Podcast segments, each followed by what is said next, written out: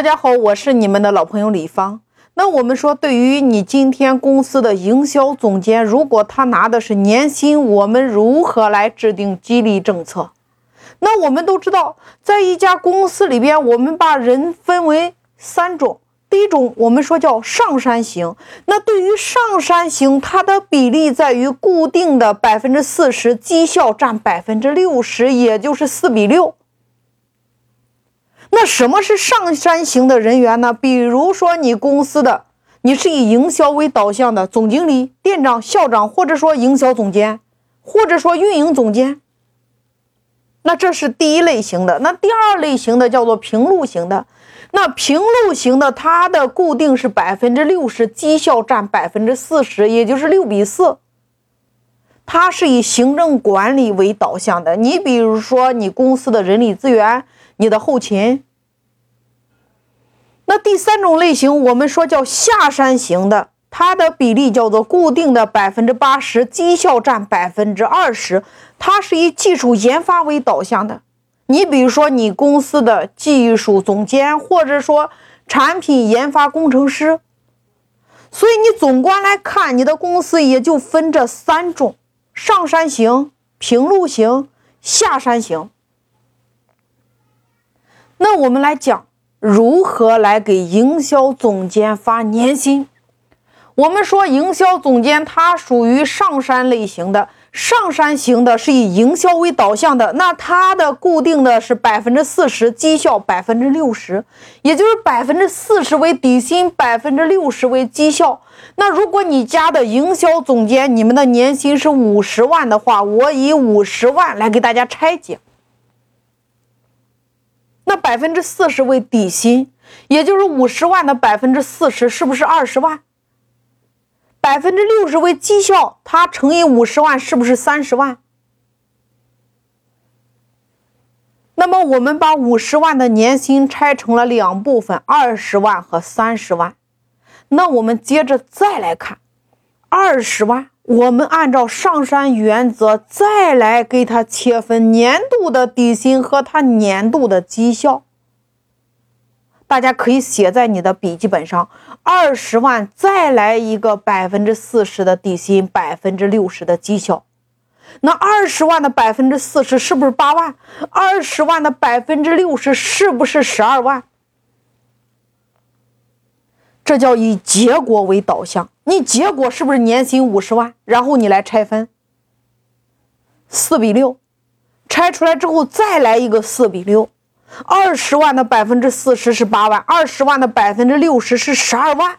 那接下来我们用底薪，也就是你的绩效除以十二个月，你看，底薪除以十二个月，八万块钱除以十二个月，十二万除以十二个月。我们就得出了他的底薪，你看，八万除以十二个月，是不是约等于六千六？那十二万除以十二个月就是一万块钱，他的月度绩效工资就是一万，那他整个月的底薪是不是六千六？我们再把六千六来做一个分解，六千他的底薪，六百保密费。你要和员工签保密工资，那营销副总就是营你你的这个营销总监或者说你的运营总监是要对我们对我进行保密，公司进行保密的。那他这个保密费一般是底薪的百分之十，连续六个月或者说一年的时间，以后就不用算了呀，你直接可以算到底薪里边。然后这一万块钱是不是绩效？也就是说，你看。二十万的底薪，我们拆分出来六千六的底薪和一万块钱的绩效。那这个时候，我们的绩效有三个标准：一万叫做达标，一万二叫做优秀，一万四叫做良好。我们设置了三个绩效的标准。大家有没有看明白？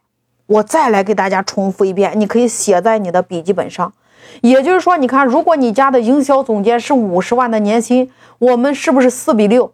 百分之四十是底薪，百分之六十是绩效。那二十万的底薪，我们又拆出来二十万的百分之四十底薪，百分之六十绩效，也就是八万的底薪除以十二个月，每一个月是六千六。二十万的百分之六十绩效是十二万除以十二个月，一个月是一万块钱的绩效，加起来就是二十万。那这个时候底薪六千六不变了，设定一个业绩考核，达到标准的话是一万，优秀是一万二，良好是一万四。你给他设定一个业绩标准。那你看，如果人家完成了。比如说良好了，业绩达到良好了，那是不是六千六加一万四，它就变成了两万零六百，比你过去拿的还要多呀？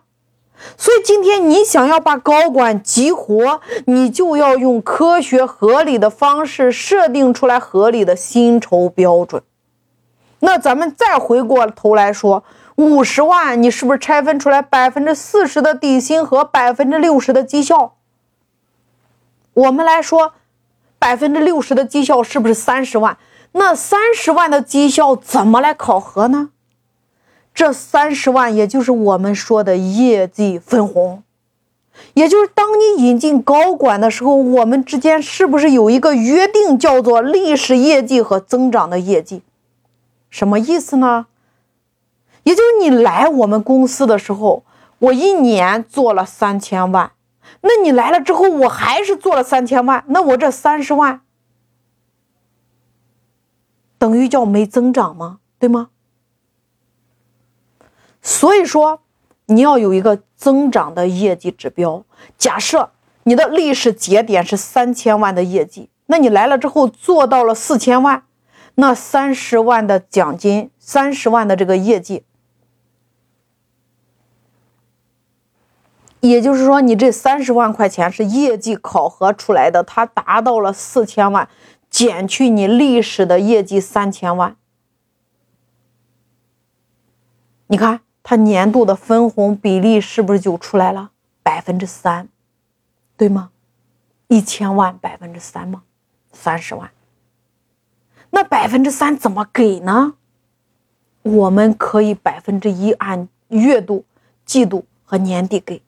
分三次，你当然也可以这样给，百分之零点五是季度，百分之一点五是年度。这个要看你和这个高管你们是怎么谈的，所以这就是一个科学的标准的高管薪酬的给法。那这个里边有几个核心，我要给大家讲一下。你那个六千块钱的底薪加六百块钱的保密费。保证了我跟你之间有一个协议，并且我是付了费的，那你的那个保密它就具有法律效应。未来如果出现问题的话，我一告一个准。我保证你每个月的基本工资，然后呢，你每个月想多拿钱很简单，假设一个月底薪六千六，那你到底是加一万二，还是加一万，还是加一万四，还是加九千八，还是加九千？取决于你自己是否达标，你是做的良好还是优秀。所以说，你看，如果你做到良好的话，你是不是六千六加一万四？那你就是拿到了两万零六百呀，是不是比你过去还要多呢？所以说，每一个月都有业绩的奖励。那同样的呀，你要拿到年度的分红，你的增长越多，你拿到的就越多呀。所以月度对它有激励，年度也有激励啊，季度也有激励啊。那这个高管在这种科学的薪酬结构之下，就发挥了他的创造力，他的动能啊，他会安心的给他自己干呀，因为他自己非常的清楚干到什么程度。干多少拿多少，他心里跟明镜一样。所以说，不管你今天招募的是合伙人也好，还是招募的员工也好，我们说游戏规则要让彼此都清楚。你只有游戏规则清楚，他才会在自己的轨道上面努力的去结出果实。不管你是创业者还是老板，在你引进你所需要的这个人才的时候，如何能够把它激活？你一定要先用结果性思维来拆分你们所定的这个年度的薪酬。